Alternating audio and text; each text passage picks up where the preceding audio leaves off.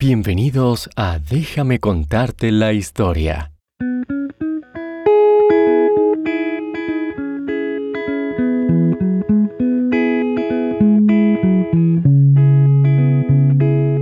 Este programa también está disponible en inglés como Bedtime History. Si quieres realizar una donación a nuestro programa, por favor visita bedtimehistorystories.com y da clic en el menú Donate.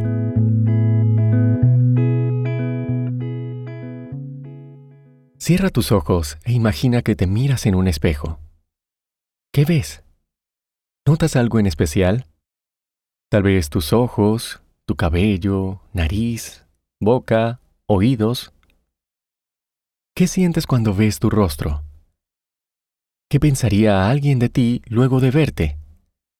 ¿Podría conocerte de verdad? Estas preguntas nos hablan acerca de la identidad, algo que fue de gran interés para la famosa pintora mexicana Frida Kahlo.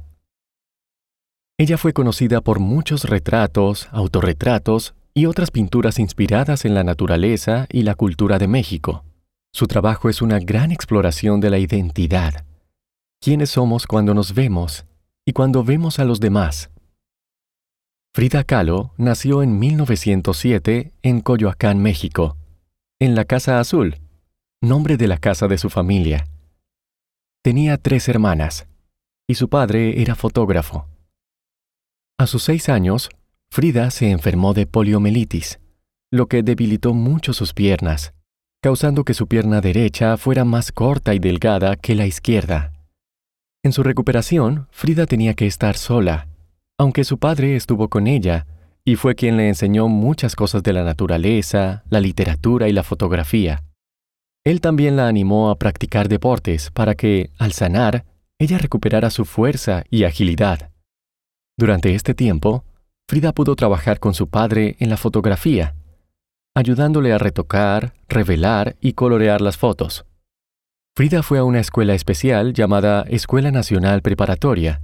Quienes estudiaban allí lo hacían con el objetivo de convertirse en médicos algún día. Ella fue una de las primeras mujeres en ser aceptada en la escuela.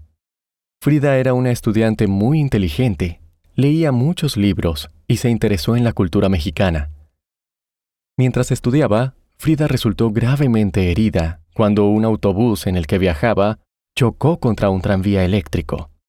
Entre otras lesiones, su hueso pélvico estaba fracturado Tuvo tres fracturas en su columna vertebral, once en su pierna derecha, su pie derecho quedó aplastado y dislocado, y su clavícula estaba rota. Frida estuvo durante tres meses postrada en una cama mientras se recuperaba del accidente. Debido a sus lesiones y la cantidad de tiempo que tardó en recuperarse de ellas, Frida no pudo continuar con sus estudios para ser médica. Durante este tiempo, Frida encontró alegría en el arte y la pintura, retomando su antiguo pasatiempo de pintar. Su madre le hizo un caballete especial que podía usar mientras estaba acostada en la cama, y Frida colocó un espejo sobre el caballete para poder verse a sí misma. Ella decía, me pinto a mí misma, porque a menudo estoy sola y soy la persona que mejor conozco. En sus pinturas, Frida prefirió pintar las cosas como las veía con sus propios ojos. También pintó retratos de sus hermanas y sus amigas de la escuela.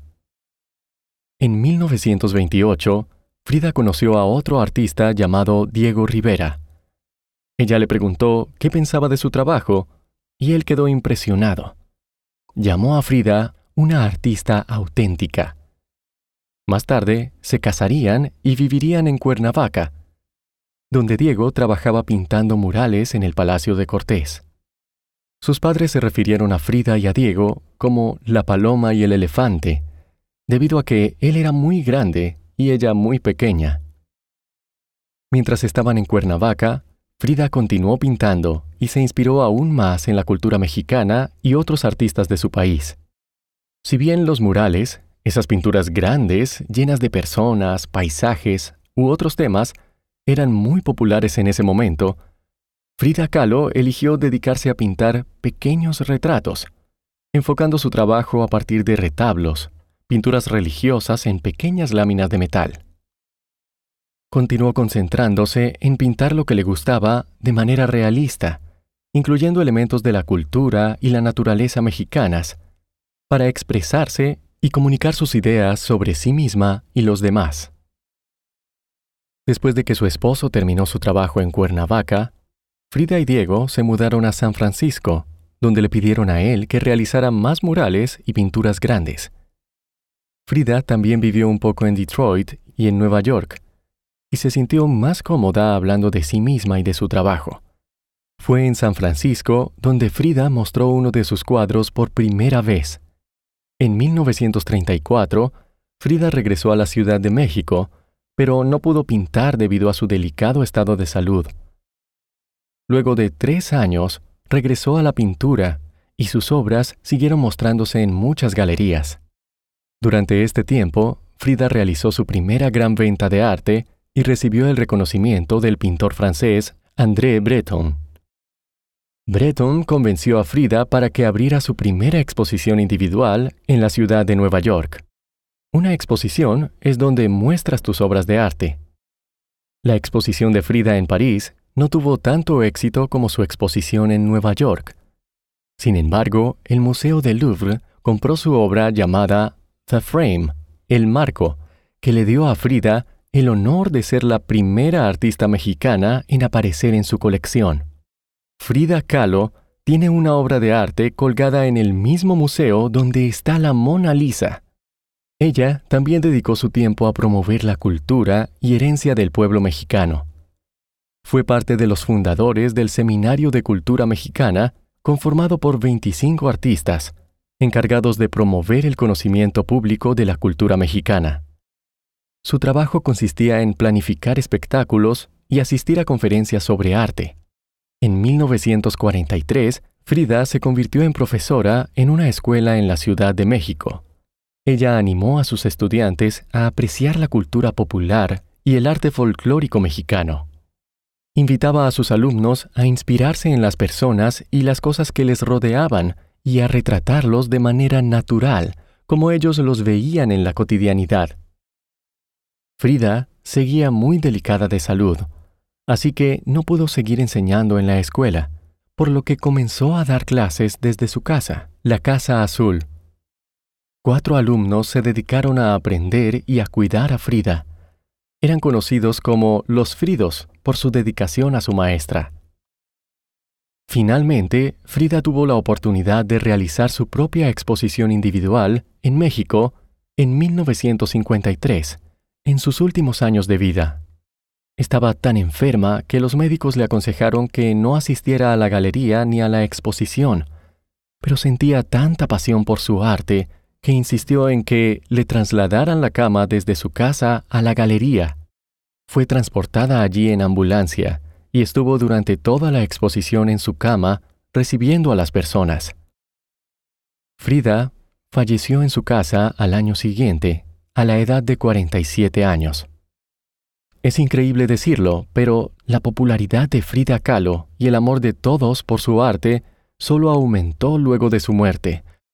México ha declarado sus pinturas como parte de su patrimonio cultural nacional y varias de sus obras se han vendido por millones de dólares en subastas de arte.